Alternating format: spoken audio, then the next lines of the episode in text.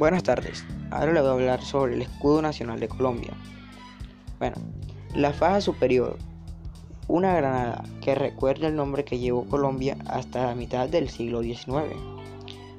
Nueva Granada, así era el nombre de Colombia antes. A los lados de esta se encuentran dos cuernos de la abundancia, una con monedas de oro y otra con frutas tropicales, representando la riqueza y la abundancia del país respectivamente. Claro. La faja del medio posee un gorro frigio de color rojo que simboliza el espíritu de la república y la libertad. La faja inferior se visualiza el istmo de Panamá. Además se ven representados los dos océanos que rodean a Colombia. Y las velas simbolizan el comercio con otros países.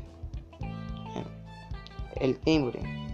En este espacio se ubica un cóndor que es el ave del país y que representan la libertad y orden, que es el lema nacional.